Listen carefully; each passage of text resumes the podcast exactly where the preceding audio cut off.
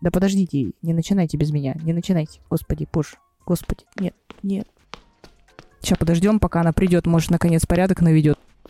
Да тут я уже. Че у вас, где команда? На ретро только мы пришли, остальные отказались. Да, блядь, что за хуйня? В прошлый раз же договорились, опять 25. Ну что за хуйня? Чего сразу хуйня? Вон наш дизайнер сегодня хотел свою фигму расчехлить, показать дизайн-систему. Может, мы того-этого расходимся? Без ретро, блядь, мы никуда не расходимся. Это обязательные события. Сейчас будем корабль рисовать, стикеры клеить, песни петь, все, что вы любите, блядь. А, ничего, что мы еще и цели по спринту проебали, походу. Блядь, каждый раз одно и то же. Цели по пизде, ретро нахуй, блядь. Никто не приходит. Короче, вообще, ухожу от вас. Мижок у вас вообще. Эй, эй, ну что ты, ладно тебе, стой. Ой, бля, кажется, мы срач этот записали. Блядь. Коллеги, добрый день. Это дизайн-замес. А, все собрались или еще кто-то подключится? Всем привет! Сегодня у нас в гостях Витя Тен. Он занимается в основном всякого рода разработкой и вообще очень гениальный человек. Витя, привет. Привет. Расскажи Привет. о себе. Ну, я разработчик. А, Что ты это говоришь? Можно сказать, что full stack разработчик. Ну, то есть и бэком занимаюсь, и фронтом, и мобилкой где-то. Ну, пришлось, короче, таким стать. То есть пришлось Жизнь такие вынудила. ситуации, когда нужно и там закрыть, и тут закрыть, разобраться, поковыряться. И вот как бы так сложилось, что и а, во всех направлениях пришлось развиваться. Сейчас работаю как э, CTO э, в одной э, аутсорс-бухгалтерской компании, ну, то есть продуктовая компания, делаем свой продукт, развиваем что-то.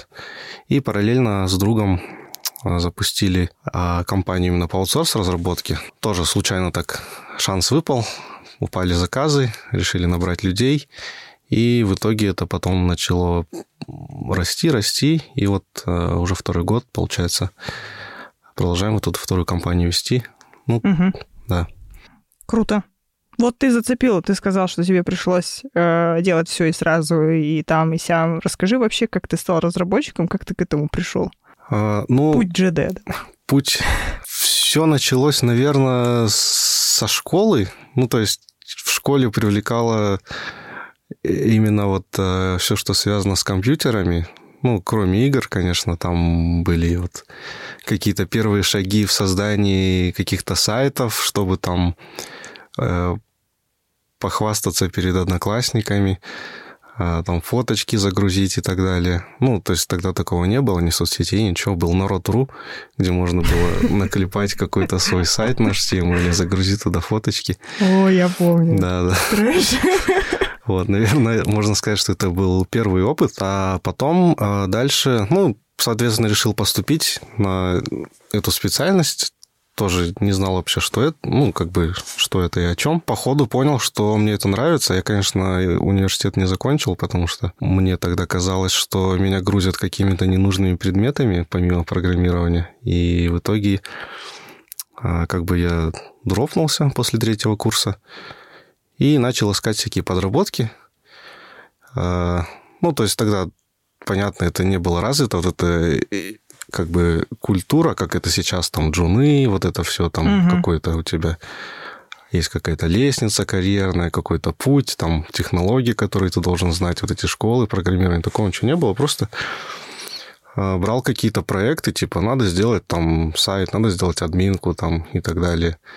И вот брался, делал, сам разбирался. Ну, после универа, получается, ну, как бы после универа, в те годы, когда я как бы должен был закончить, а после этого пошел работать в компанию, которая занималась внедрением всяких э, корпоративных систем, типа вот SAS, Oracle, вот Мгм. из этого рода а, в больших компаниях. Ну, в- я конкретно был на казахтелекомовских проектах, и там занимался основном вот именно работой с данными, там ETL-процедуры и так далее. Но параллельно все равно хотелось что-то именно посоздавать. То есть там-то понятно, ты с данными работаешь, что-то пишешь коды какие-то. Ну, это как бы совсем не, не визуально. И хотелось вот э, именно создавать что-то визуальное такое, чтобы можно посмотреть, потом пополировать, да, так скажем. И э, я там сделал такой дэшборд с, Гу, с Гуем, э, где строились вот эти графики. Ну, так, типа, интерактивно сделал, прикольно. Вот, и там а, одному начальнику это очень понравилось, и он стал меня тянуть на всякие там свои проекты. В итоге мы там с другом получили заказ на разработку Android-приложения, э, чего мы в жизни никогда не делали, и вообще в жизни под мобилку мы ничего не писали. Вот, и мы с этим э, тоже... Ну, я ему говорю, что сделаем? Он такой, ну, давай сделаем. Типа, деньги хорошие по тем временам были. И мы взялись, и, ну, мне кажется, у нас хорошо получилось. Потом мы продолжили вот с этими ребятами работать. Ну, я так понимаю, что ты вообще никогда не выбирал себе стек, ты просто шел, тебе что-то дали, ты такой, а, мое, берем, делаем, вперед, слабоумие отвага, да? Ну, наверное, да, по большей части это всегда так было. Это вот, ну, вот последнее время как-то начал. Ну, то есть мне вообще с молодости нравился вот язык Руби. И а почему? Наверное, привлекает в нем такая простота его, и то, что вот это вообще комьюнити Ruby, если вот посмотреть их там э, сайт, документацию, как они вот еще все делают, у них очень такой, может быть, можно сказать, такой дизайнерский ход, ход мысли, что ли. То есть они пытаются все так красиво оформить, э, документация всегда у них такая классная, понятная. То есть вот ты открываешь, и прям вот то, что тебе нужно, оно прям тебе вот угу. лежит. То есть э, в других языках именно вот если говорить про документацию, там другое. То есть тебе там надо сидеть, ковыряться, вот это все изучать, а тут как-то вот у них такой подход, и, наверное, этот язык привлекает людей с таким мышлением, и поэтому вот как-то так получается. Ну и вот, собственно, чем он меня привлекает. А, но в Казахстане язык супер непопулярный, угу. можно сказать, экзотический. Это точно. И, ну, есть, наверное, пара компаний, кроме нас, кто на нем пишет. Угу. Ну, я вот в одном банке работала, а у нас вся команда была, ну, у нас все тоже было на, на, на Ruby, угу. и в итоге нам пришлось всех аутсорсить, потому что ник- никто не знал здесь Руби, мы не знали, как найти разраба, потому что, ну, типа, ну, это невозможно, ну, их нет. Ну, Я да. уже думала, с того момента что-то изменилось? Ну, нет, не особо. Ну, а просто это, наверное, моя такая на, на не на старость лет, а как? На зрелость лет. Такая хотелка, чтобы писать на Руби, ну и для этого нужно в Казахстане, наверное, иметь свою компанию, чтобы это делать. А, короче, какой-то момент времени ты разработчик такой отбитый, да? Ты ходишь, короче, все пробуешь, везде стараешься, да, сидишь, э, настраиваешь свой Linux несчастный, да, там с, поднимаешь какой-нибудь Arch, а потом такой садишься, открываешь MacBook, покупаешь его себе и ищешь более-менее удобное комьюнити, где уютненько. Наверное, да, наверное, так можно сказать. Ну, типа, окунувшись во много языков, там, в Python, там, и так далее, ну, понял, что вот это то, что мне нравится, и то, на чем я хочу писать. Я долгое время был iOS-разработчиком, угу. то есть очень глубоко в это погрузился. А, Swift мне на самом деле тоже очень нравится, но мне не нравится Apple. Мне не нравится их вот эта экосистема, их вот эта вот э, диктатура, угу. когда они тебе диктуют, как делать, что внедрять, какие фичи, как должны быть реализованы, вот и так далее. Вот эти их и на пурчейсы, когда они на тебя форсят угу. там свою платежку. И вот, вот это мне в Apple прям конкретно не нравится. А почему ты тогда выбрал iOS, а не Android? А, не, ну iOS красивее, чем Android. Я поэтому выбрал Все андроидеры такие, понятно. Не, я помню, вот когда мы начинали работать вместе, э, там были сильные андроидеры, и были и был ты вот в плане iOS. Когда разговаривала с андроидчиками, они такие сидят, ну, короче, сейчас эти iOS быстро сделают, а мы пока будем телепаться с твоей анимацией, еще сто лет пройдет, давай ты что-нибудь попроще сделаешь, и такой, ну что за фигня? Не, ну сейчас, мне кажется, выровнялось как-то. То есть на андроиде прикольные там анимации, в том числе и вот UI классные делают. А, ну, просто я когда начинал, вот допустим, сравнить там iOS 5 и Android 2, ну это же вообще... Не, не надо. Причем до сих пор есть куча старых девайсов Android, да, которые надо поддерживать и как-то на них что-то делать, и ты такой, как это вообще все делать? Слушайте, ну вот у меня такой вопрос. О, сейчас очень много разработчиков, такая достаточно популярная профессия. И какими навыками нужно обладать, чтобы вот не затеряться в этой толпе, а как-то выделяться? Чтобы тебя замечали? Да, сейчас их становится очень много. И, наверное, вот э, ну, качества, которые выделяют там кого-то, это, наверное, ну, такая самостоятельность, любознательность, потому что очень многие, кто сейчас приходят в профессию, они приходят не, не по зову сердца, да, так скажем, а по зову там кошелька. Заметно.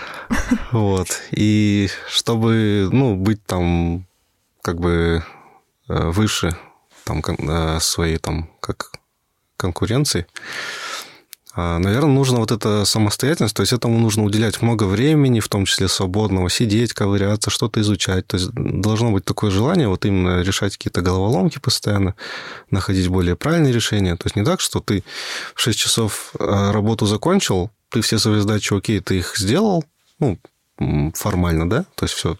А, но, может быть, ты еще там после работы подумаешь, а что можно было лучше сделать, как красивее можно было написать, вот посмотреть, как, может быть, в других языках это сделано. Ну, вот какое-то вот такое любопытство, оно а, ребят, которые вот этим навыком обладают, оно их очень сильно выделяет, и они намного быстрее, на самом деле, развиваются.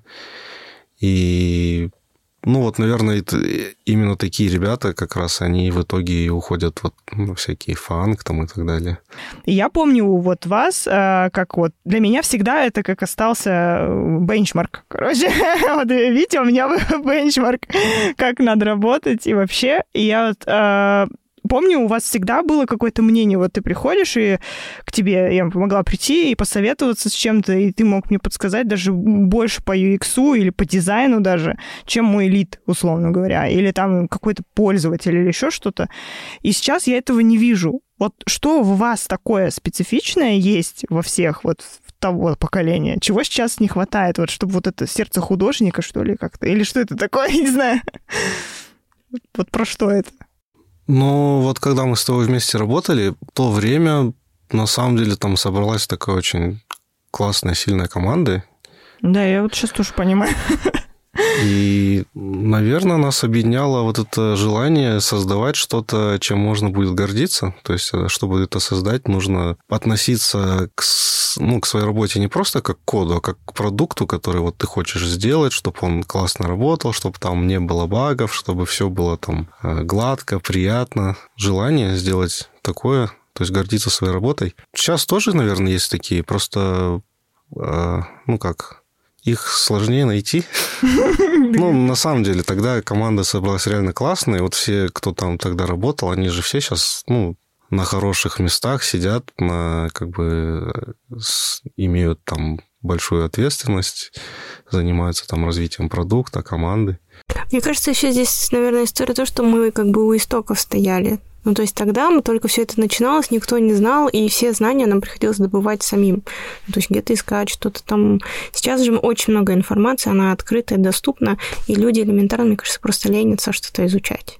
Ну, то есть они приходят... есть, чем больше информации, тем меньше информации. Да, Как да, это да. в сыре. Чем больше дырки, тем меньше сыра. Да, мне кажется, в этом может быть еще причина. Ну да, вот в те времена, наверное, это было нормой. Я вот тоже на Хабре недавно какую-то статью читал, там в комментах чел пишет, как мы начинали работать, типа, разработчики. Ну. Приходит директор компании, приносит тебе какой-то лет-экран, говорит, вот тебе книжка, сделай что-нибудь с этим. Да, мы тоже делали так. Мы нам приносили какой-то, не помню, какую-то кассу или что-то там, и ее пытались чек напечатать. Всей толпой. Что? Что, как это работает? Ну, было интересно ведь, как будто сейчас неинтересно вот им. Ну да, блин, не знаю, почему-то вот... Может быть, сейчас неинтересно, потому что есть более легкий путь, и ну, соответственно, там мозг, он же так устроен, он выбирает там легкий путь, и, ну, как бы он даже не стремится вот к этому. Исходя из того, что ты говоришь, мы мазохисты и всегда шли сложным путем. У нас не было выбора. Да, не было выбора. Путь был один сложный. Черт! Интересно, кем бы мы стали, если бы мы сейчас развивались.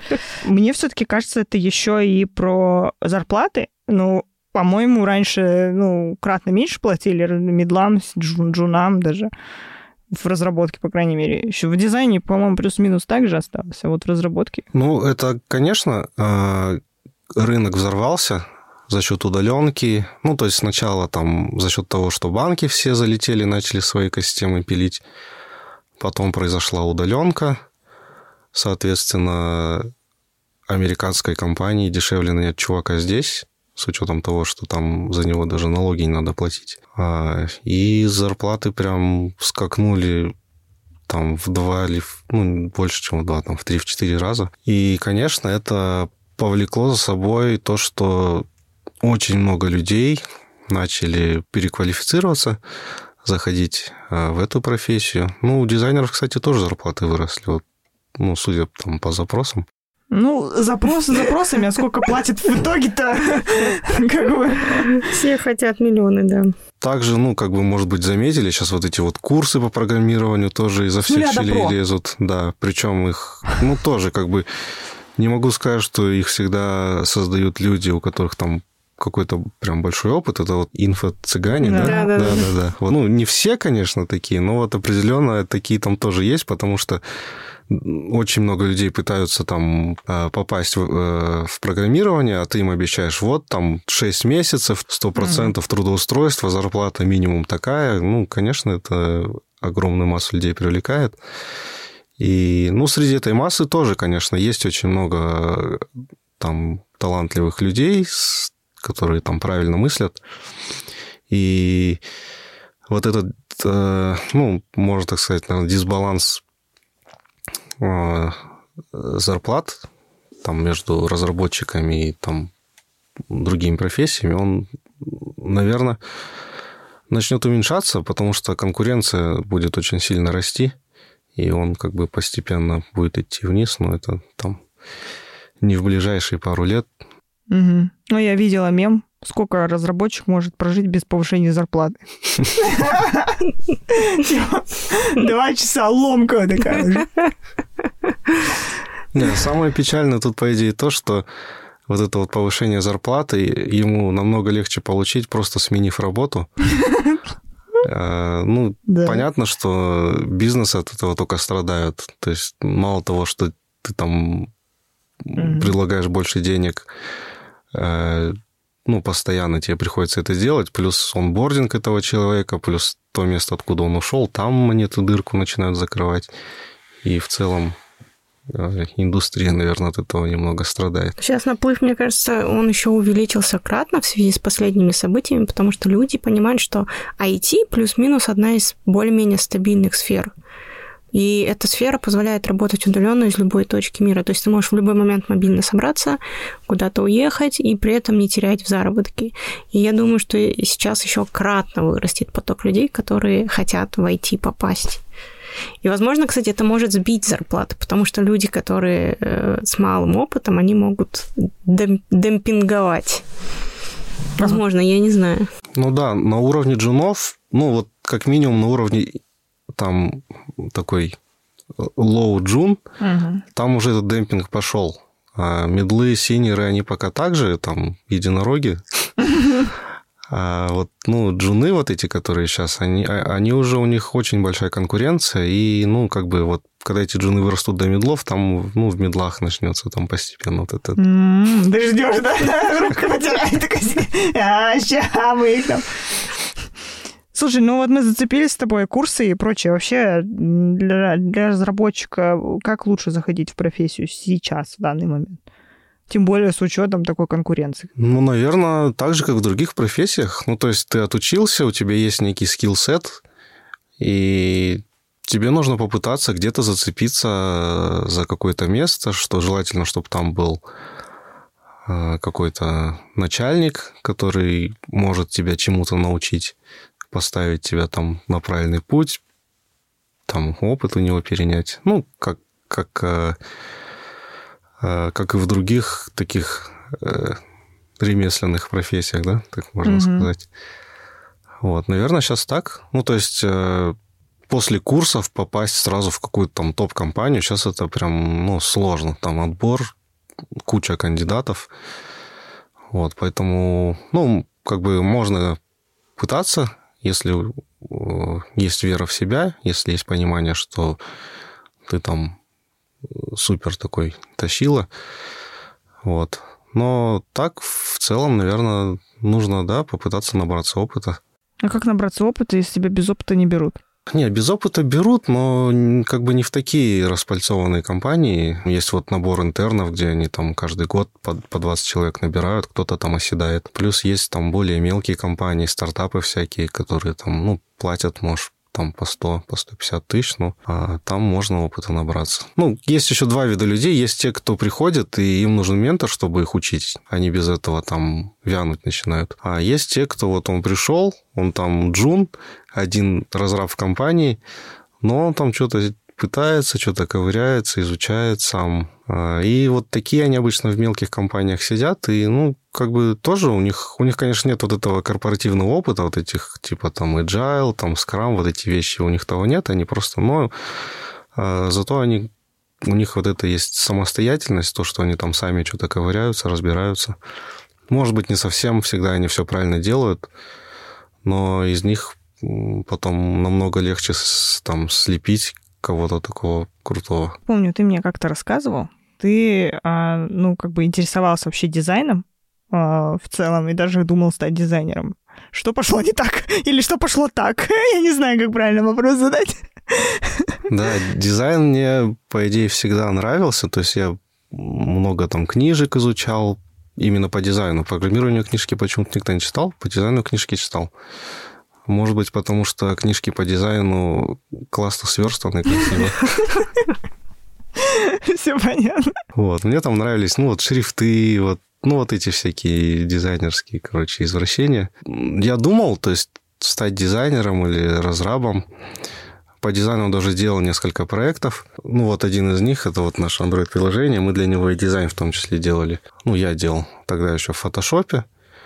И, ну, я читал вот эти всякие западные издания, типа Smashing Magazine, там, на то время какие-то еще. И там же всегда вот так как-то преподносят, вот, надо там максимально в работу свою вкладываться, там все, там каждую, ну, каждую буковку, короче, каждую точку там все этот э, вымерять. Ну, наверное, на Западе так и делают, судя по, если там mm-hmm. работы смотреть. Вот, и я для этого проекта тоже, когда вот пришло время сдавать этот проект, я пошел, в типографию, а, подготовил вот эти вот э, э, как шаблоны, то есть у меня был такой типа экран телефона, ну, как фотография телефона, туда вставлен этот экран, такие сноски, там вот эта кнопка, это, это, блок это. Я эти листы пронумеровал, там схема была какая-то, типа payment это P, там э, трансфер это T, типа какие-то описания написал и, и напечатал это все в типографии на цветном принтере на плотной бумаге. Там, ну, типа листов 20 где-то получилось. И я отнес э, этому, ну, как бы заказчику. Он такой посмотрел, да, все классно. Ну и потом мы сделали, как бы закончился проект, а потом где-то через пару лет он мне сказал, вот ты мне тогда принес вот эти, типа, листы, я капец офигел. Типа, они у меня до сих пор дома лежат. И он, наверное, всем дизайнерам показал, вот так надо работать, вот так. Знаешь, э, если есть фотографии, пришли, пожалуйста, я скажу, вот, вот, я приложу, там, не знаю, вот в Инстаграме к посту, как э, на самом деле надо работать дизайнером. Не знаю, что такое дизайн. Не, ну слушай, ну супер просто. Мне кажется, а, вот тогда вот как-то ты вот погружался в дизайн, и тебе было интересно, и от того у тебя и появилось вот это чувство стиля, вкуса именно в разработке. Может быть, э, сейчас разрабам тоже как-то это не знаю, дизайн преподавать, что ли, или хотя бы какие-то азы, или что? Вот ты как думаешь? Ну, есть те, кому это тоже нравится. То есть есть дизайнеры. Чаще, конечно, это из женской аудитории люди, кто, ну, кому нравится, вот там, вот он сидит, кнопочку делает, допустим, и ну, вот нравится подобрать такой градиент, вот как в дизайне, чтобы он вот был прям такой же, не так, как вот иногда делают, там тяп-ляп, тут градиент такой, тут такой, ну, как бы, ну, вроде похоже. А, ну, есть те, кто вот прям сидит и такой вот там дотошно так это делает. А, ну, да, есть такие разрабы. Наверное, тоже какой-то склад ума. Я вот не договорил, э, почему я не стал в итоге дизайнером. А, наверное, меня оттолкнуло то, что ты когда делаешь работу, ты не уверен, э, что вот ты сделал, и ты не уверен, ты закончил ее или нет. То есть ты приходишь к заказчику, а там вот что-то мне не нравится, вот цвета, там то все. И, и вот эта вот неизвестность, она, наверное, меня оттолкнула. Я решил, ну, не, лучше буду кодить. Вот есть там, типа, дизайн, фича. Вот я закодил, я знаю, что я закончил. Блин, это, это вот проблема всех таких профессий, там, дизайн, тексты, копирайтинг, что там нет правильного и неправильного, ты всегда, да, такой... И самое главное, что или нет. чем больше ты знаешь, тем меньше ты знаешь. Вот, да. а, ты, короче, сидел в клиентском опыте, копался, копался, копался, и потом, вот у меня сейчас, например, спрашивают, а я правильно делаю? Ну, типа, вот я правильно кнопку поставила? Я говорю, я не знаю. Даже на простой экран я не знаю ответ. Вот, наверное, в разработке такого нет. Или, или есть тоже. Ну, там только Но... взлетит, не нет, взлетит нет. фича. Ну, там, смысле, там как бы это есть уже на уровне каком-то архитектурном, то есть когда тебе приходят, говорят, вот я так сделал, и тоже нельзя стопроцентно сказать, то есть нет в разработке стопроцентно правильного случая что-то сделать. А, ну, есть раз, разные способы это сделать, и какие-то способы в будущем тебе могут принести боль, какие-то ну, могут быть лучше, но ты в моменте этого не знаешь, потому что это зависит от бизнеса, там, от э, каких-то ситуаций, которые произойдут. И, ну, как архитектор, наверное, ты должен э, прикинуть э, вариант, который будет, ну, подходить, то есть он будет удовлетворять большинство там гипотетических там кейсов. Но да, правильного тоже нет. Ну, часто ты говоришь, что вот давай так сделаем, но ты на самом деле тоже не уверен, что это так. Просто, ну, какая-то чуйка есть, что, ну, наверное, вот возможно, заказчик потом захочет так сделать, поэтому давай здесь так сделаем, и, ну, как бы потом это нам поможет. Обратная сторона, да? Вот ты говорил про язык, Руби, да, называется. Угу. Он достаточно непопулярный, вы говорите. Э, у меня возникает вопрос логический. Зачем тогда разрабатывать продукты на э, супер непопулярных языках? Это не выстрел в ногу, ну потом ты не можешь найти людей, которые будут это поддерживать. А, ну, наверное, в этом есть что-то. То есть я могу сказать, что иногда Э, сталкиваюсь именно с проблемой того, что язык непопулярный. Ну, наверное, это в основном проблема поиска кадров. Но это просто тот язык, на котором я сам хочу работать. То есть я не могу сказать, что это прям супер экзотический язык, под который там невозможно найти людей. Под нем можно найти людей, плюс он достаточно популярный на Западе и в России, и, ну, даже вот в Киргизстане он там более популярный, чем в Казахстане. Ну, то есть я на нем э, более эффективен, чем в других языках. То есть я, я это для себя понял. У меня была команда студентов, с кем я э, нашу аутсорс бухгалтерию поднимал. Как бы, ну, они уже ушли, понятно, там выросли. Они, они растут быстрее, чем компания за счет событий последних. Mm-hmm. Вот. И они до сих пор на нем, потому что, ну, вот поработав вместе, они вот как-то прониклись вот этим, и тоже они вот их не тянет на другое. То есть вот эта простота и красота, которая там есть, они как-то к ней привязались, и что-то другое для них уже кажется не то. Ну, я правильно понимаю, что тебе помимо того, что ты разрабатываешь на этом языке, тебе еще нужно думать, как бы, как его развивать, ну, эту культуру развивать там, где ты находишься, и вовлекать туда людей. Да, я об этом частенько задумываюсь, то есть, э, ну, руки не доходят но да, я как бы думал делать и метапы какие-то, плюс вот а, мой один а, сотрудник бывший, он когда в магистратуре учился, там же у них есть еще преподавательская какая-то активность. Он говорил, давай я, короче, буду Руби преподавать в КБТУ. Он написал этот силабус, курс, но что-то его зарубили. Интересно, почему? Ну, блин, не знаю, почему. Вообще, э, на самом деле выбор-то большой, на чем кодить и что делать просто как будто бы под свой mindset пытаешься подобрать и команду, и окружение, не знаю.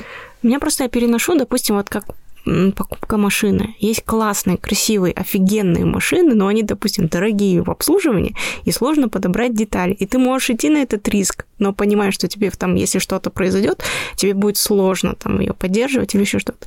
И есть машины, там, мейнстрим какие-нибудь, Kia, я не знаю, которых очень много, и все на них ездят, и много деталей, они там дешевые, и ты берешь это, потому что ты понимаешь, что в случае чего если произойдет, ты можешь быстро там решить какие-то проблемы. Мне кажется, тут просто каждый выбирает э, тот путь, который ему интересней. Но кто-то, кто-то идет осознанно на риск, когда берет такой язык, типа, да, я беру, мне он интересен, но я понимаю, что есть какие-то проблемы, и я надеюсь, что я это буду развивать. Ну, вот ты знаешь, я сейчас думаю, вот я вспоминаю свой опыт, на самом деле, вот тот банк, про который я говорила, да, где все было на, на рубях, он самый стабильный из всех, которые у меня вообще были. Потому что самое смешное, что там даже тестовая сборка прекрасно работала. Даже на тесте можно было все сделать, все ровно то же самое, что и на, на продакшене. И это было что, типа, как так-то? Я сейчас вот ретроспективно понимаю, что, может быть, как раз дело в технологиях, вот было меньше, может, легаси, которые надо было переписывать, и плюс еще вот это вот там, ну, прослойка, да, она была как бы на, на языке, который более комфортно работалось людям, может быть, даже с ним. Я не знаю, в чем там была соль. Ну, блин, сложно это, конечно, так оценить. Ну, я как бы не думаю, что язык там сыграл прям такую большую роль. Наверное, больше сыграло то, что он был написан раньше, чем пошел вот этот IT-бум, и его писали люди, которые там, на которых там не давили, сроками, фичами там, и так далее. Когда открываешь блокнот и начинаешь в блокноте. И на PHP еще. Не дай бог. Просто я начинала в какой-то адский период, когда можно было только на PHP, и непонятно, там даже не было каких-то фреймворков нормальных, и сидела, не понимала, что мне вообще делать с этим. Это было ужасно. И вот на PHP это как надо на Запорожце ездить, блин, я не знаю. Так что не, на 0 из 10 вообще. У меня такой к тебе вопрос э, относительно ну, вот новых э, людей, да, кандидатов, всяких там разработчиков. Вот ты вообще как оцениваешь? Вот они к тебе приходят на собес, и что ты спрашиваешь? Что ты... Ну, может быть, в зависимости от уровня по-разному. Так как я работаю сейчас в маленьких компаниях, э, нет больших бюджетов, то, соответственно, я нанимаю в основном джунов. И, ну, я не вижу смысла джуна там по технологиям терроризировать, тем более на языке, который там не особо у нас популярен. То есть я просто пытаюсь узнать, понять, как человек думает, а, как он относится там к тем или иным, может, ну, там, рабочим ситуациям. Ну, то есть как он относится к своей работе, что ему нравится в работе. Наверное, вот какие-то такие вещи я больше... Вообще тяжело, не поработав с человеком, его там правильно оценить. А, ну и джуна там вот по вот этим хардскилловым там каким-то знаниям с него тоже особо не спросишь. Ну, то есть, если человек э, что-то делал там на Руби, на рельсах, то, ну, там... Я, наверное, даже спрашиваю... То есть, э, как бы я вообще в целом считаю, что, вот, ну, как я уже говорил, нет там правильного решения, да, что-то сделать. Есть... Ну, у тебя есть разные инструменты, есть там Right Tool for the Job, как ты можешь их между собой скомпоновать. И даже вот когда человек приходит, а, имея там некий опыт, я его не спрашиваю, вот, а как это работает, а как это работает. Я его спрашиваю, а как вот ты вот к вот этой штуке относишься, вот если так делать? Как вот ты к этому относишься? Где там оно? А, где, где бы ты это заюзал, а где бы там, ну, где нежелательно это юзать? Какие плюсы и минусы там ты в этом видишь? Вот, то есть, э, ну, больше с этой призмы пытаюсь спрашивать. Просто у, у меня всегда раньше спрашивали, типа, а, да, а, а где, а где ваши GitHub и open source проекты? Я такая, я не знаю, что на это ответить, ну, потому что, ну, как бы, сидишь, работаешь себе в компании, какие open source проекты, у тебя там, блин, куча задач. Тебя спрашивали, вот ты же давно работала да. разработчиком, в то время спрашивали? Я говорю, какой GitHub? Какой GitHub? типа того, я не понимаю, вот. Сейчас это тоже спрашивают или никогда не спрашивают? Или это мне просто так везет на кринжатину? Я не думаю, что про это прям спрашивают. Мне кажется, когда у кандидата есть что показать в гитхабе, ну, он, скорее всего, покажет, потому что это, ну, как бы зачетно, да, так сказать, если... То есть, если ты там open source, что-то там мутишь или, ну, что-то сделал, то, ну, как бы это большой плюс, я думаю. Я как бы не спрашиваю, ну, то есть я когда в, там в резюме вижу, обычно ссылку дают, захожу, зайду, посмотрю, что там. Вот, но я не спрашиваю, вот как тебя спрашивали, и меня тоже никогда не спрашивали. Ну, у меня вообще как бы таких собеседований, наверное, в жизни не было. То есть я всегда как-то из одного в другое, там, по приглашению, короче. Судьба тебя вела. Ну, я работу менял сколько? Два раза в жизни работу поменял. Блин, вот мега стабильный вообще человек. Слушай, если продолжая тему собеседований, вот ты говоришь, что ты работаешь в основном, ну, набираешь в основном джунов, как разглядеть именно того, кто в дальнейшем может стать там перспективным разработчиком. И как часто ты понимаешь, что это, наверное, скорее всего человек, который может в дальнейшем хорошо развиться, твои ожидания, ну, не, не подтверждались. Было вообще такое? Ну, да, конечно, такое было, потому что, наверное, ну, те, кого ты берешь, ты всех... Ну, то есть, когда ты берешь человека, ты, ты по-любому там ну, какие-то надежды возлагаешь, и те, кто в итоге там с кем я не сработался, да, было такое не раз. И... Даже не представляю, как это должно выглядеть, чтобы... Не представляю. Ну ладно. В целом, наверное, я даже, может быть, не пытаюсь там выбрать там каких-то супер там каких-то там, ну, гениев, да, то есть я пытаюсь подобрать людей, которые, с которыми мне именно комфортно, которые похоже думают, у которых похожие жизненные ценности какие-то. А, ну, ясное дело, что они должны там э, в программировании что-то соображать, то есть, ну, там логика какая-то должна быть. Вот, но в целом, э, да, я вот именно на вот эти качества обращаю внимание, то есть чтобы, ну, чтобы мне было именно комфортно. То есть как бы, э, наверное, были люди, кого там я когда-то отсеял, и кто стал в итоге э, там классным разрабом. Ну, просто это как бы, ну, в моей команде, наверное, он бы ну, мы бы не сработались. То есть у него другие взгляды. Он тоже классный, но у него другие взгляды. То есть ты можешь вообще в банк пойти, да? Если ты чувствуешь culture fit, ты такой, окей, беру, пофигу, там, научу. А, да, наверное, можно так сказать. Все, короче, все, кто хотел в разработку или еще что-нибудь, можно идти к Вите, если у вас будет там connection химия. Все понятно. Слушай, еще про собес последний вопрос. Вот моего э, бывшего шефа, у него был три вопроса, которые он задавал из собеседования в собеседование. И они ответы на эти вопросы ему что-то давали, он там как-то у себя их как-то анализировал и потом выдавал ответ. Есть ли у тебя какие-то такие вопросы, которые ты всегда задаешь? Или это по наитию? У меня были такие вопросы, когда я iOS-разработчиком работал. То есть там были такие штуки, которые очень... Ну, такие, если... То есть если человек этого не понимает, то ну, скорее всего, с ним не стоит там продолжать работать. Вот. А сейчас, ну, я, я вот заметил, что я всегда спрашиваю, что понравилось на тех проектах, где ты делал, вот, ну, что именно зацепило. Ну, вот, наверное, это основное. А почему у тебя сейчас вопросов нет, а тогда были? Э, потому что тогда я собеседовал людей разного уровня, ну, то есть и джунов, и медлов. И, наверное, я тогда был более погружен в технологии. Сейчас я менее погружен в технологии. То есть... Ты грустно сказал. Да, как будто бы. Ну, в этом, наверное, есть что-то, чего мне не хватает. Но, типа, из-за того, что вот э, в такой позиции сейчас нахожусь, мне тяжело там сильно погружаться. И, ну, вот эти джуны, которые приходят, ну, философско-технологичные вещи, их, ну, не поспрашиваешь, они просто пока этого не знают, не понимают. А тебе не, скучно, ну, я не знаю, или как-то а, грустно, а, может?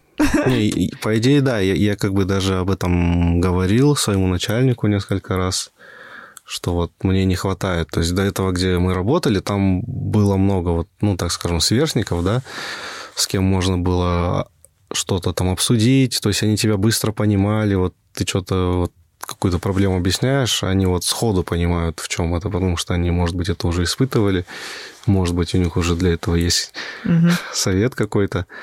А, да, сейчас этого нет, и от этого и временами становится грустно, особенно когда вот сходишь там на обед со старыми коллегами, пообщаешься и такой, блин, как классно пообщались. Ну, это же еще, вот ты сейчас же занимаешь э, позицию CTO, а, ну, по большей части, и тебе приходится, наверное, балансировать между кодом и людьми, и, может быть, в том плане... Вообще, э, э, даже я заметила, я вот когда стала head of UX, там, вообще ушла вот в этот менеджмент, и стало как-то уныло, как будто бы ты становишься единственной компетенцией, которая, ну, самая большая компетенция. Ну, то есть, ты же head. как так ты что-то можешь не знать, типа там. Вот. Э, может, это про вот что-то похожее, или ты не так это чувствуешь? Я, я, наверное, не чувствую того, что я там... А, а, ну, из-за того, что я стал меньше кодить, что я там а. Ну, типа не то, что потерял скилл, а то, что не в курсе там всех новейших там каких-то технологий. Я как понимаю, что есть куча технологий, которые там я не знаю, но я не ощущаю вот этого какой-то ну, тоски, да, или бесполезности. А, мне нравится кодить, то есть у меня есть много друзей, кто, ну, то есть мои ровесники, кто вот стал менеджерить, они перестали кодить, ну, или они кодят по минимуму. Им, они для себя видят такое вот именно развитие, то есть что ты вот покодил, а теперь ты вот типа менеджер, да, ты там говоришь другим, как кодить.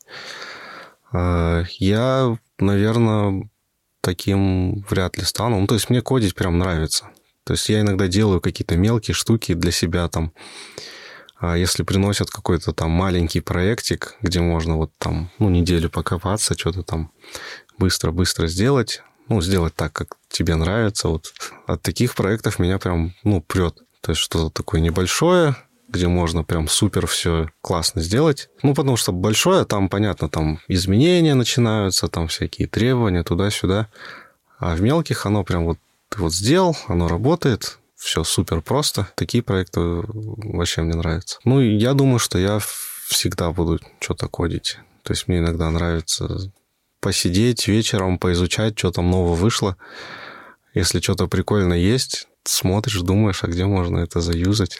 То есть все время вот этот движок остается, да, вот моторчик. Слушай, у меня вопрос, а не страдает менеджерская часть? От того, Наверное, что ты... страдает. Наверное, страдает, да. Просто я пытаюсь тоже, вот у меня сейчас есть э, человек там техподдержки, я пытаюсь его вырастить до ПМа, чтобы, потому что, ну, и она страдает. Но э, команда не настолько большая, чтобы э, она от этого прям сильно страдала. То есть, если бы у меня там было ну, там 20 человек, то да, если бы я столько времени уделял менеджерству, сколько я там сейчас уделяю, там бы, ну, кто влез кто по дрова, да, как пока получается балансировать. Если встанет вопрос, что вот э, нужно уже прям туда прям погружаться, то, наверное, я предпочту это другими людьми, как бы эту дырку закрывать, чем уходить от кодинга полностью. Ну, то есть, а, а почему ты не рассматриваешь там просто быть сеньором и все время э, писать код? Или э, ты уже понимаешь, что ты не можешь на этой быть позиции, тебе все равно нужна какая-то менеджерская такая ну, история? просто быть сеньором, как бы, наверное, тоже отчасти уже какой-то такой, может быть, шкурный вопрос встает, что у сеньора есть некий потолок, даже там по меркам, ну, Запада, там, ну, он все равно есть, а если ты занимаешься своим бизнесом, то потолок, он, ну, как бы намного выше наверное, из этих соображений, то есть я продолжаю там заниматься тем, чем я занимаюсь. Если бы, допустим, тебе сказали, там, не знаю, пришел какой-нибудь, ну, пусть будет банк или там, не знаю, неважно, большая крупная кровавая корпорация, и говорит, слушай, Витя, нам всегда тебя не хватало, мы всегда тебя ждали, только тебя. Приходи к нам в CTO, становись там, не знаю, э, там, не знаю, архитектором или, ну да, CTO. Пойдешь? Ну, я не скажу, что я откажусь. Ну, типа, тут нужно... Ну, наверное, нужно попасть в эту ситуацию, чтобы это оценить. То есть, э, от кого придет э, с кем работать. Ну, то есть не хотелось бы просто идти CTO, чтобы просто... Ну, ты пришел в какую-то огромную структуру, и ты там ничего не можешь изменить. Ты просто пришел, у тебя вот есть какая-то операционка, ты ее делаешь, ну, что-то там поменять, как-то там проявить себя. А если таких сможете нет, то это, ну, отталкивает. Как бы понятно, если там за это будут какие-то, ну, прям бешеные деньги платить, тут тоже можно подумать. Да, не буду лукавить, если там прям mm-hmm. какая-то такая огромная, типа, предложение, то, конечно, я задумаюсь об этом. Ты вот с людьми работаешь, есть какая-то разница? Ну, и ты же нанимал, говоришь, всяких медлов и сеньоров тоже в своей, в своей карьере. Есть какая-то разница в менеджменте разработчиков вот разного уровня? Конечно, есть. Тут, ну, из очевидного, наверное, это, что Джуну надо больше объяснять, а синеру, ну, как бы можно ему дать задачу поверхностно, да, сказать, вот бизнес хочет это-это, и как бы, ну, ты понимаешь в душе, что он э, может это сделать, и он это сделает нормально. А, ну, с Джуном, да, там надо посидеть, разобрать, декомпозировать, что-то объяснить, как делать. Ну, то есть Синер более самостоятельный, плюс, ну, его можно отдать и забыть. А Джун, ну, надо чекать. Бывали такие, сори, что перебил джуны, которые вот просто вот начинают, и они несутся без разбора, и ты вот периодически тебе надо, хватит, они туда. Просто у меня есть такие коллеги, они иногда не понимают, э, куда, что, но просто вот надо. Да, да, ну это вот разные по темпераменту есть люди, то есть есть такие, кто несется, есть те, кто наоборот, они такие фундаментальные, делаю все додумываю там все кейсы, делаю супер медленно. Не, ну, не всегда то, что нужно. Два конца палки, да, типа. Вот. Ну да, есть те, кто вот несется, там куча багов. Если что-то потом нужно переделать, надо все переписывать. Вот. Это я сделаю. Или он сломал весь прод. Случайно просто сразу взял и залил. И все. И такие, такие есть. Ну, я, наверное, себя больше от, э, отнесу вот к тем, кто несется, то есть, ну, ближе к тем, к, этому к концу. Я вот по тебе так бы не сказала, правда? Да, у меня тоже такое впечатление не, не, не производит. Наоборот, кажется, такой размеренный, так все подход. Вот про софт-скиллы разработчика. Что ты можешь сказать? Что там должно быть? Часто сталкиваюсь с такой проблемой, ну не проблемой, а негодованием по поводу того, что люди плохо объясняют, что они хотят. Ну, то есть он тебе задает какой-то вопрос, там ни предыстории какой-то, ну, не предыстория, вот как бы с чего это все началось, там, ни там какой-то конкретики. Вот часто разработчики так общаются, как будто это не разработчики, а вот, ну, просто клиенты, да, вот, типа клиент тебе звонит и говорит, у меня не работает. И, ну, понятно же, что нужно там, ну, как обычно, скриншот там хотя бы. И у разработчиков тоже часто такой бывает, он, ну, вот, типа, ну, не работает. И ты начинаешь в итоге, а что вот ты там, а вот здесь что, вот здесь что, у тебя ошибка выходит, или у тебя там типа не загружается или еще что-то.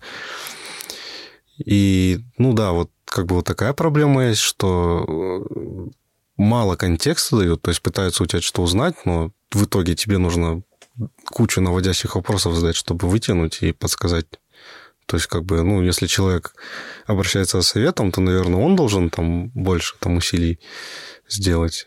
И иногда даже вот, да, когда твои разработчики общаются там с какими-то разработчиками с другой компании, тоже вот иногда приходится им говорить, ну, ты напиши нормально, что вот я пытался сделать это, у меня вышло это, вот давайте вот сделаем вот так, потому что вот так, а не так, что вот там как-то коряво вот у меня вот так, типа я не знаю, что делать. Ну. А у CTO? Ох, наверное, ну CTO, блин, это, наверное, от компании зависит. Типа, ну, CTO в банке, там, э, что он там должен иметь, и CTO там в какой-нибудь мелкой продуктовой компании. Ну, вот у нас, допустим, я там часто продажами занимаюсь. Хожу там, рассказываю, что mm-hmm. там можно, что нельзя, там что-то оцениваю, предлагаю там и так далее. Пресейлы. Да, да. То есть, ну, я на самом деле этим часто занимаюсь. А, ну, Лучше бы в Кодил бан- сидел. Ну, в банке, ну, там, не знаю, не буду говорить за сетевых банков, но, скорее всего, там какая-то другая. А ты бы вот для себя сейчас вот а, что хотел бы? Вот что тебе интересно вот на твоей позиции попробовать еще что? Э, Мне очень хочется...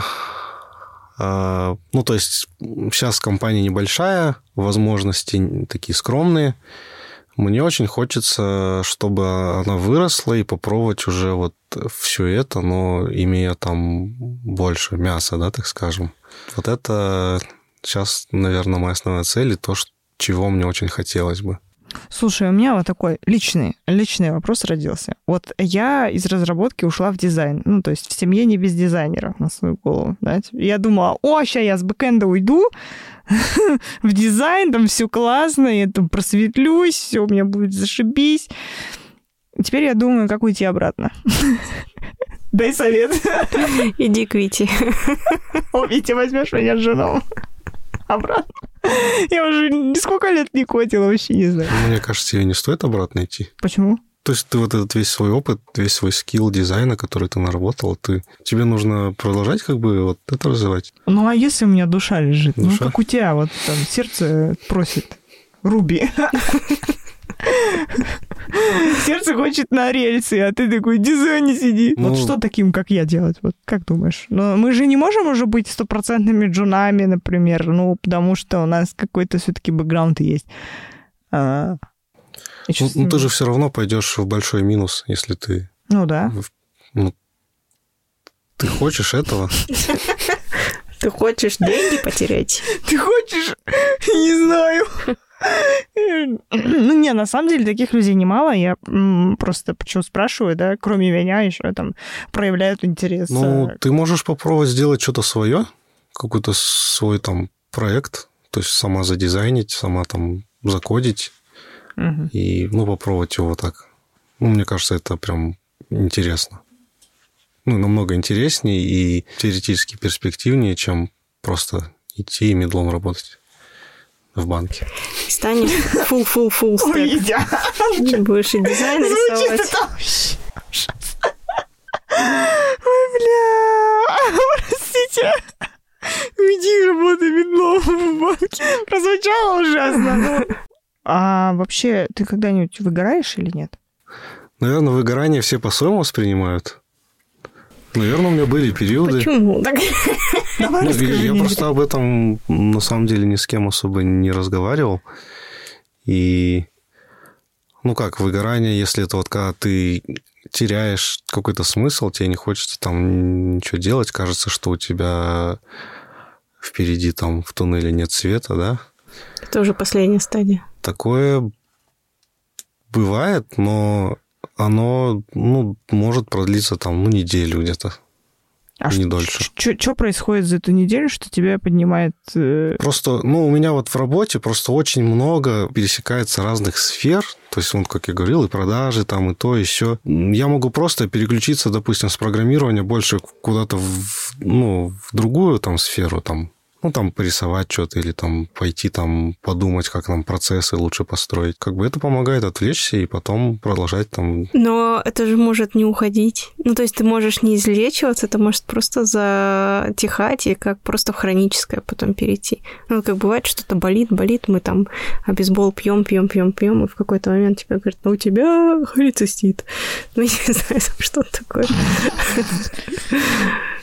Так и здесь, ну, Ну. типа, ты просто приглушаешь эти сигналы в какой-то момент, а потом ты просто в один день проснешься. И не дай бог, конечно, но такой, все, я не хочу больше ничего делать. У меня не было такого, я как бы не могу об этом что Супер. сказать. Вот Ну, то есть как, у- как ты до этого не дошел? Расскажи мне Ну, свой ну, я, секрет. я вот говорю, как бы, как оно у меня происходит. Когда оно у меня происходит, то есть у меня вот, ну, я не хочу кодить, мне вот прям вообще я, я, я там не хочется, да, садиться, там, открывать это, что-то Мгм. читать, думать. Вот. Ну, начинаешь там что-то другое делать. Ну, это сейчас Там у тебя так. неделя, полторы. Потом, ну, просто как-то оно забывается.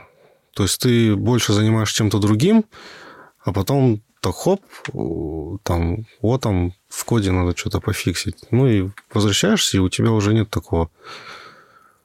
Я не знаю, ну, мне кажется, вот это из-за вот этого разнообразия, потому что постоянно что-то происходит, куча вот каких-то событий постоянно. То здесь проект появился, подкинули, здесь там что-то нужно сделать, здесь что-то а, какие-то мелкие победы все время. То есть мы вот здесь закрыли, здесь там договорились. И, наверное, вот оно как-то тебя подстегивает. А, когда не было вот этой вот второй компании, да, тоже, может быть, бывали такие периоды, но у меня вот начальник пинка давал волшебного. И это тоже, наверное, помогало. Ну, то есть, когда он тебе пинка дает, ты к этому относишься не так, что вот он там меня там... Ну, мне и так тяжело, он тут еще... Еще пинка. Давит на меня. Вот. Ну, если он так сказал, значит, ну, надо что-то менять, что-то что делать. Слушай, у меня еще тогда вопрос. А как ты, вот ты говоришь, что переключаешься, как тебе держать столько контекстов? Ну, то есть ты же не забываешь об этом навсегда.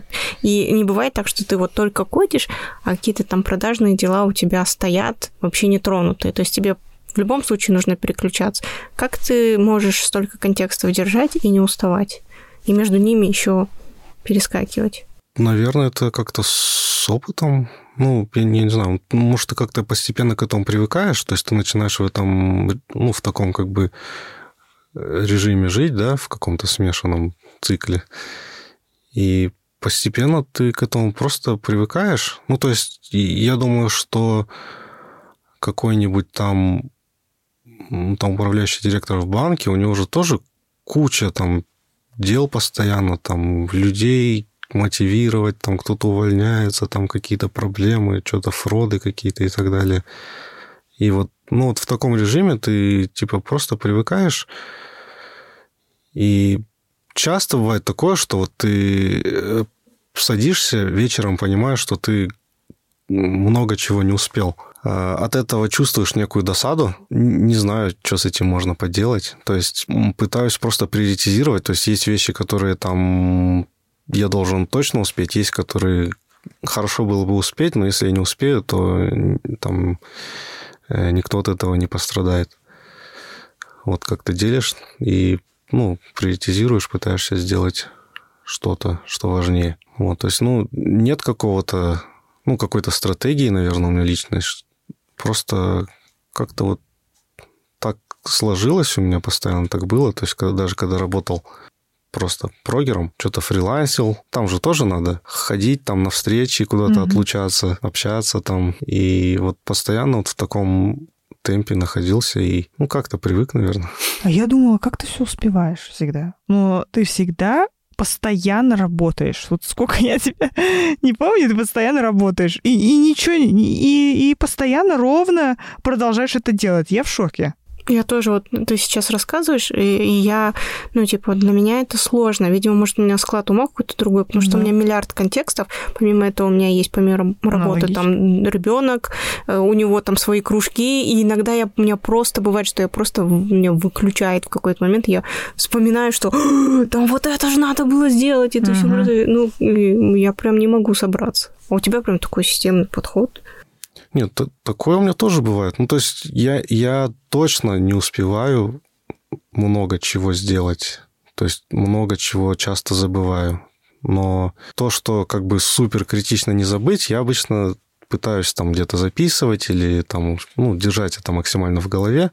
А то, что не такое критичное, я, да, как бы есть такой грех, я часто забываю про такие вещи. Могу там сказать, вот, ну, там недавно меня друг просил уборщицу найти в офис. И, ну, блин, я, наверное, на неделю этот срок проебал. И такой довольный сидит, я не проебал срок, хорошо. Слушай, ведь мне нравится твой дзен. Вообще. Супер дзен вообще у тебя. Слушай, можно вопрос? Я вот как копирайтер могу сказать, какой должен быть идеальный фронтенд разработчик для копирайтера который угу. задаст вопросы, почему здесь так, как куда это ведет. Какой идеальный тогда, ну, также и для дизайнера, можно сказать, какой тогда идеальный дизайнер для фронтенд разработчика? Ну и копирайтер, наверное, тоже. Дизайнер. Да, по ту сторону Мне хочется так посмотреть. смотрит, так смотрит на меня, как будто это я, я уже, я уже все это, со стыда. Наверное, основное качество, которое вот мне, ну, хотелось бы там видеть э, в дизайнере, с кем я работаю, это желание идти на какие-то компромиссы. Э, Ну, про что это? Делает, допустим, человек дизайн, делает там красиво, все по своим каким-то внутренним э, бенчмаркам, но у тебя есть сроки, которые не позволяют тебе сделать так, как он все задизайнил. Ну, то есть это, это может касаться как э, именно графики, так и самого вот flow UX, да? Ты приходишь и начинаешь говорить, давай вот, давай так сделаем, вот давай вот типа вот это переделаем. И, ну, бывают люди, которые начинают сразу э, негативно это воспринимать, типа... Я тебе скажу, там? почему. Потому что это ребеночек, который сделал, а ты его обсираешь. Руки ему оторвал, Да. не допилил. Вот, и вот это, ну, как бы вот... э, иногда вот касаемо именно вот UI, наверное, часто, ну, я вот за себя скажу, я часто делаю не, не прям один в один, потому что, ну, вот есть вещи, которые, ну, их прям как на порядке дольше делать, чем вот чуть попроще, но там намного быстрее. Я это делаю часто не согласовывая с дизайнером. Какой кошмар. Валера просто Вот. сейчас глаза кроет. И что там, дизайн-ревью, а там вообще... Да. Ну, я понимаю сам, то есть я вижу, когда это криво, когда это не криво, и я пытаюсь это сделать аккуратно максимально. Но бывает, что там дизайнеры на это тоже у них подгорает. Чё, как подгорает? И Ты знаешь, вот Я- нас мы отдаем простую форму какую-то, и там текст в кривь, в кость, вот так, короче, как будто вообще слепой разраб сидел, и вот так вот, полглаза смотрел, так, а, да так, херак пойдет, короче. И я уже вот за последние, сколько лет я работаю вот в, в крупных э, компаниях, я не видела, чтобы э, мой макет сверстали хотя бы приблизительно похожим на то, что я нарисовала. Хотя бы вот на 80%. Я уже не говорю про 100, даже на 80. А, Почему так происходит? Почему вот фронты вот, вот, вот так делают? ну, часто люди не видят просто этого. Как научить их видеть? Научить видеть. Ну, кто-то этого просто не видит. Ну, типа, кто-то там может в еде там разные оттенки вкуса почувствовать, кто-то не может. Тут, наверное, так же. Фронтовые сомелье нужны. Как они могут фронтами тогда быть, если они не видят этого? Ну тогда в бэк надо Ну, идти. нет, они могут быть фронтами, потому что и многие пользователи этого не видят. И вот он так сделал, пользователь зашел, прочитал все, ну, окей. Я информацию усвоил, нажал кнопку, купил товар. Не важно, что там кнопка кривая была. Я же товар купил. Надо договариваться. Нет, подожди. Блин, так жалко, что вы не видите. Это очень интересно Нет, наблюдать. подожди. Вот все-таки, на самом деле, грязный макет, э, ну, когда он сверстан, его непонятно, в чем в чем проблема, ну, воняет, а где непонятно. Вот как кот насрал, короче, где-то, и ты потом выходишь и смотришь, ищешь по запаху, где кучка. Вот. Это лучшая метафора. Не, ну это правда так ощущается. И просто когда ты не понимаешь в, в целом, да, в дизайне не видишь этого, ты просто понимаешь, что что-то не так, но что не можешь объяснить. И а, меня прямо удивляет. Вот, знаешь, я, конечно, не говорю про там, допустим, какие-то моменты, допустим, где можно упростить условно UI для того, чтобы, ну, получить плюс-минус похожий результат, как ты описываешь. Но есть вообще просто грубые адские ошибки, ну, типа, я не знаю, у меня, у меня были случаи, когда вот в мобильном приложении ставили просто я не знаю откуда, но вместо SF Pro на, на iOS стоял Times New Roman. Я не знаю, как они его туда засунули вообще. Ну, типа, просто... Это популярный шрифт. Не, ну я понимаю, я понимаю.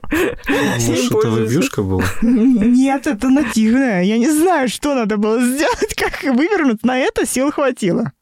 А сверстать ровно нет. Вот объясни мне, где Не, логика? ну это, это что-то... Это троллинг какой-то был. Я, на- наверное, это типа а кто-то заметил, ну ты прикинь, на троллинг время есть? Сборка от 1 апреля пришла. Я не знаю, что это было. Ну реально, ну вот типа, вот на такую херню, пожалуйста. А на это нет. Не, ну тут, ну да, как бы я согласен, что И как научить видеть? Ну, писать надо, наверное. Я люблю дизайнеров, которые любят договариваться. Не, ну пиздить надо. Не, мы же про разработчиков. Приходишь из ноги просто. И потом, вот, типа, я привычная, да, вот меня выучили, у меня синдром выученной беспомощности, я понимаю, что мне всегда плохо, и, допустим, я до каждого пикселя начинаю докапываться, короче. И прихожу к тебе, и ты такой, блин, ну что ты делаешь со мной?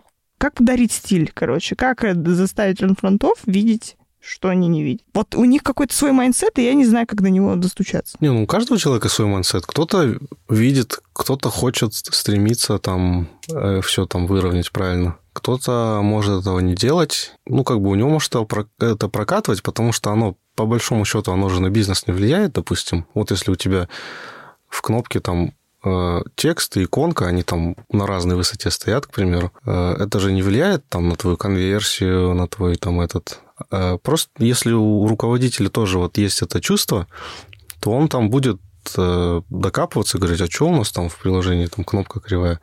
А есть, ну, руководитель, кто, ну, или там владелец компании, кому это по барабану, и, ну, ладно, там люди пользуются, главное, там деньги приносят, и типа ок. Ну, как бы в такой компании такой фронт может нормально там сидеть и расти. Ну, это вот, да, это вот люди близкие тебе по духу, то есть...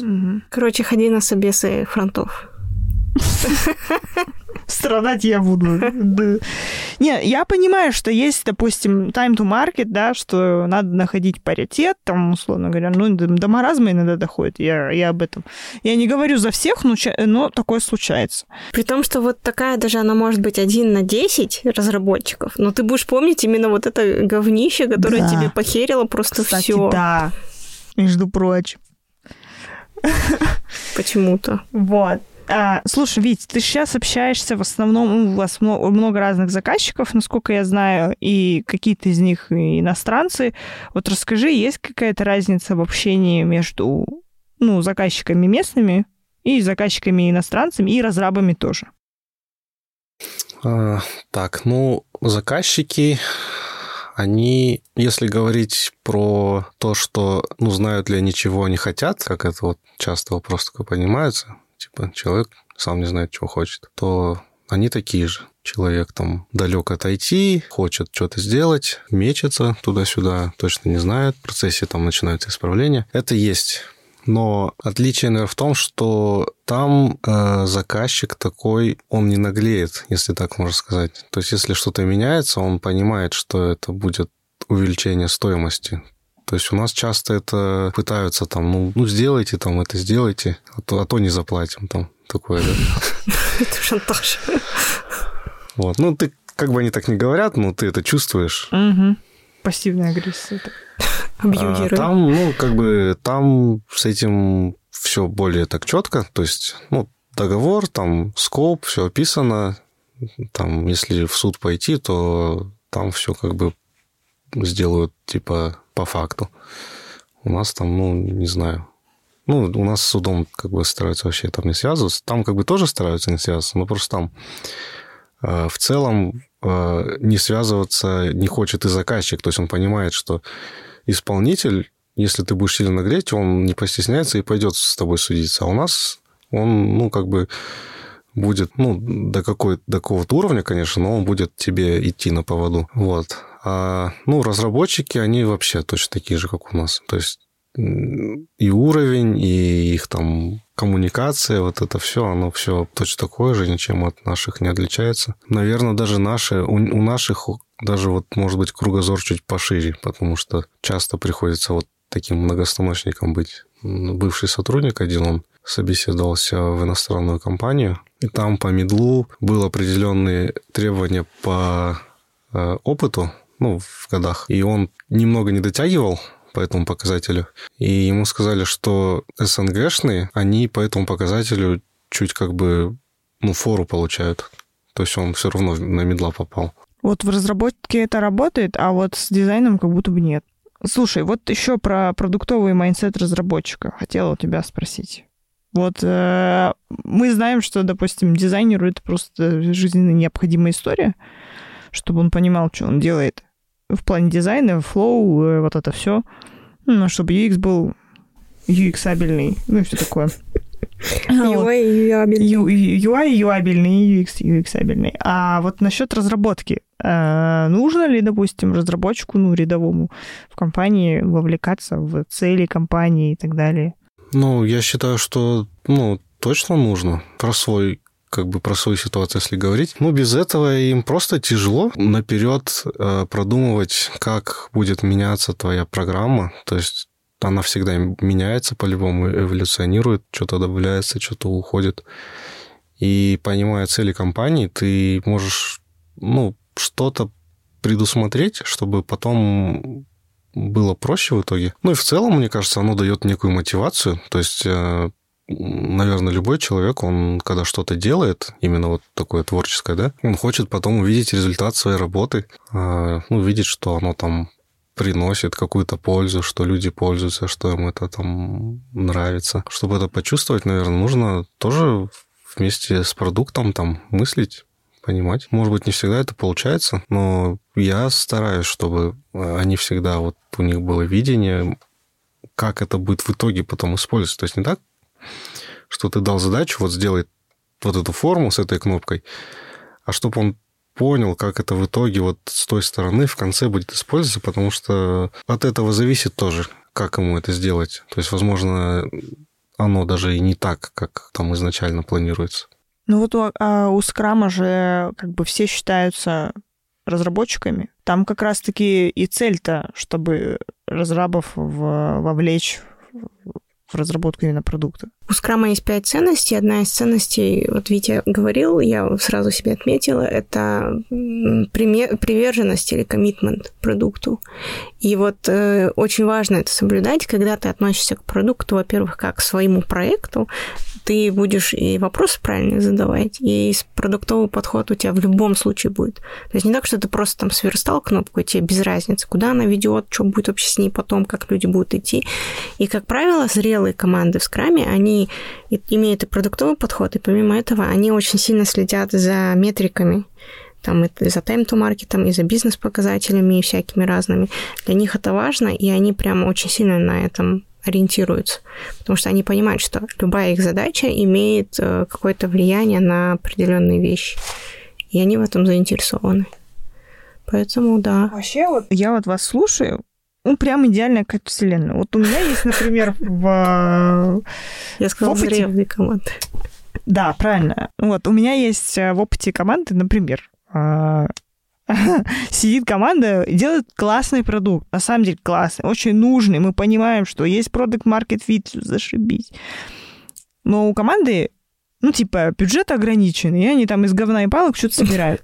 В общем, а, и там сидит один разработчик, один такой фронт сидит, один фронт, один бэк наверное, где-то так, короче, примерно. Ну, самое главное фронт. Вот я прям помню этот случай, когда мы такие, мы вот как раз-таки в случае с версткой макетов, да, там пр прямо критично, да, ошибки в UI, да, они влияют на весь experience.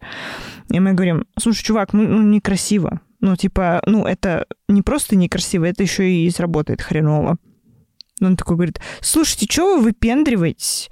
Я у вас один раз раб здесь, я вообще король нахер. Я сейчас уйду, у вас вообще ничего не будет. Мы такие сели, и я, я вот понимаю, что это вот плюс-минус настроение почти во всех ком- плюс-минус командах, вот в больших компаниях, в продуктовых командах.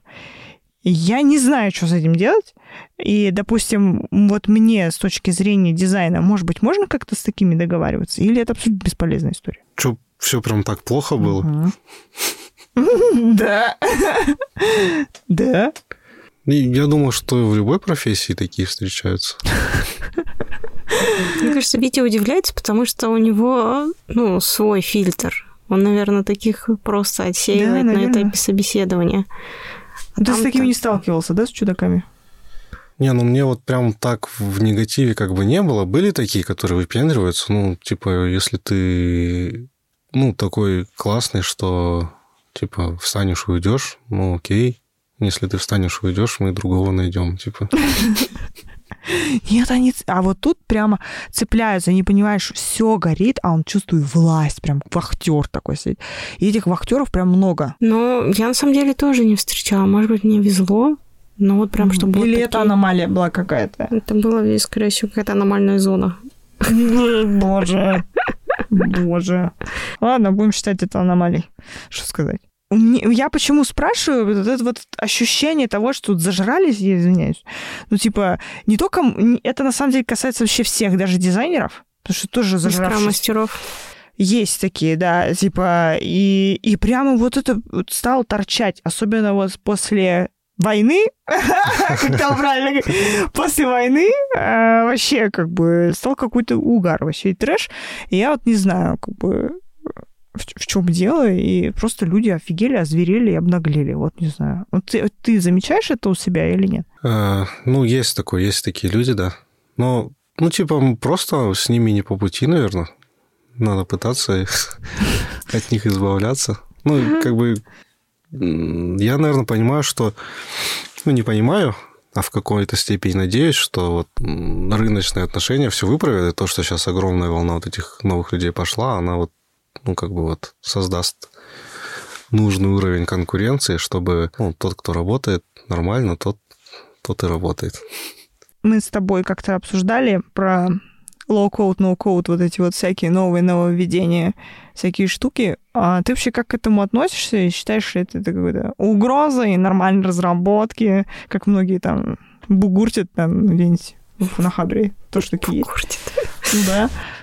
Вот ты как считаешь, это вообще хорошо, плохо для индустрии? Ну, для индустрии в целом, если брать полностью там не только разработку, а в целом индустрию, это классно. Ну, то есть то, что какой-нибудь там владелец, ну, там, я не знаю, ателье может себе там сайт сделать, там какой-нибудь простой, простую CRM какую-нибудь себе накидать, не привлекая разработчика, ну, ну, это классно, типа цифровизация, все такое.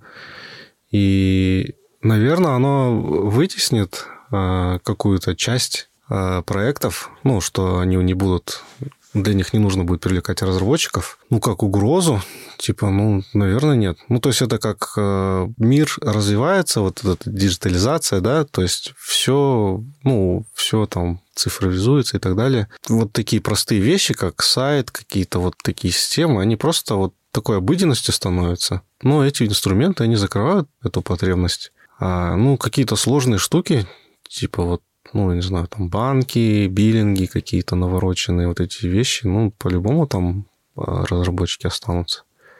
Также говорят, ну, многие говорят, что вот AI там код будет писать. Ну, это тоже до какой-то степени там сложности. А дальше, ну, все равно там, наверное, человек нужен будет. Как это может же как-то повлиять на стоимость э, джуна, медла, разраба самого? На стоимость, э, ну, я думаю, что не в ближайшее время, потому что они закрывают такие супермассовые потребности. Сайт какой-то, голосовалка, там, магазинчик. Такие заказчики, они изначально и особо много и не платят. Им там достаточно, чтобы какой-то, ну, племянник или еще кто-то посидел, поковырялся, что-то там нафигачил. Вот, ну, то есть тут они даже качественнее, наверное, сделают. А, ну, вот дорогие как бы системы, но они пока... Я не вижу, чтобы их можно было так сделать. Ну, есть вот как бы вот эти вот интерпрайзные штуки, Мгм. они же тоже, они же давно это пытаются сделать, но в итоге сейчас, мне кажется, Enterprise, наоборот, он как-то даже стал менее популярен, все просто разработчиков все набрали. Ну, и в ближайшем будущем я не вижу, что это прям сильно поменя... повлияет на зарплаты. То есть на зарплаты повлияет именно конкуренция. Мне кажется, это коррелируется с еще вот этими дизайн-системами. Сейчас же очень многие, ну, как бы, уходят в то, чтобы там у себя разрабатывать какие-то дизайн-системы, и это, по сути дела, тоже получается low-code. ну, то есть ты когда накодил, а потом, типа, раз и переиспользуешь. Как будто бы мы пытаемся все равно к этому прийти и как-то не только стандартизировать визуальный язык, а сделать из э, кучи кода меньше кода. Ну, наверное, оптимизация больше. Ну, типа, это логич... логично. Ну, типа, такой процесс эволюции, наверное. Да, это вот некое, да, такое упрощение. То есть это вот как э, инструменты там обычные вот эти. То есть у нас есть шурупы там с определенными размерами, Мгм. и вот весь мир там на этих шурупах построен, и вот, ну, тоже все вот идет как-то, потому что, ну, так просто проще как-то выпендриваться, отходить от этого, оно просто там того не стоит, наверное. Придем ли мы когда-нибудь к тому, что сделать сайт это как страничку в Инстаграме завести? Да, я думаю, это уже хоп. почти так же. Ну, плюс-минус. Ну, в зависимости от хотелок, конечно, твоих. Э, Она сама создастся, то есть проанализируется твой профиль, твои там эти вкусы, и страничка сама создастся. Да, и тебя. тебе еще ЦАП подберет, рекламу запустит, короче, как Spotify тебе Ребята. подбер- подборки делает. Мы сейчас с вами придумали стартап. Нет, ну если кто-то это сделает, это классно на самом деле. Ну, типа, правда, по профилю инсты спарсить, понять там, что ты вообще продаешь, и сразу сделать тебе value proposition, пропустить через be done, потом, короче, быстро все так чик-чик-чик упаковать, запустить. За, за, за сутки. Рекламное агентство такие... Не, ну классно же, классно. Да. Согласись. Вот сейчас, допустим, у тебя есть разный опыт э, с разного уровнем, с разным уровнем разработчиков. Вот какой совет бы ты на каждом вот из этих уровней дал вот самому себе, вот где-то там, вот в то время? И вот что я могла бы сейчас, например, ну, типа, как совет дать кому-то еще? А, блин, капец сложный вопрос. Совет себе 15-летнего. Да. На самом деле у меня никогда не было никаких сожалений о том, что я что-то делал, поэтому что-то как-то сложно тут. Ну, или, допустим, М. если не про себя, то про, не знаю, Молодежи. про молодежь. Что бы ты посоветовал молодежи и не очень молодежи вот сейчас вот в, в текущих вот реалиях? Я бы посоветовал быть человечными, то есть относиться к работе добросовестно, не гнаться сильно за деньгами. Хотя, ну, как бы, э, есть люди, кого ситуация вынуждает это делать, но в целом, ну, пы- пытаться тоже понять сторону там бизнеса. Я думала, ты скажешь что-нибудь про тренды, там, не знаю. Смотрите, вот надо теперь кодить только на Руби. И вообще, Все на Ruby. Все на Руби. Ну или что-то в этом роде. Ну, мне кажется, с- наоборот, это я- я хороший старый совет. уже для таких, наверное, резких заявлений. Не, опускать руки, когда у тебя что-то не получается. То есть, если ты наткнулся на какую-то проблему, ее по-любому можно решить, как-то обойти. То есть, ну, я не сталкивался с какими-то вещами, которые вот э, ты в коде там наткнулся на какую-то штуку, которая у тебя не работает. Ну, всегда находится какое-то решение. Может быть, оно не прямое, какое-то косвенное. Ну, вплоть даже до того, что там вообще это, ну, как-то убрать. Ну, это уже такая супер крайняя мера.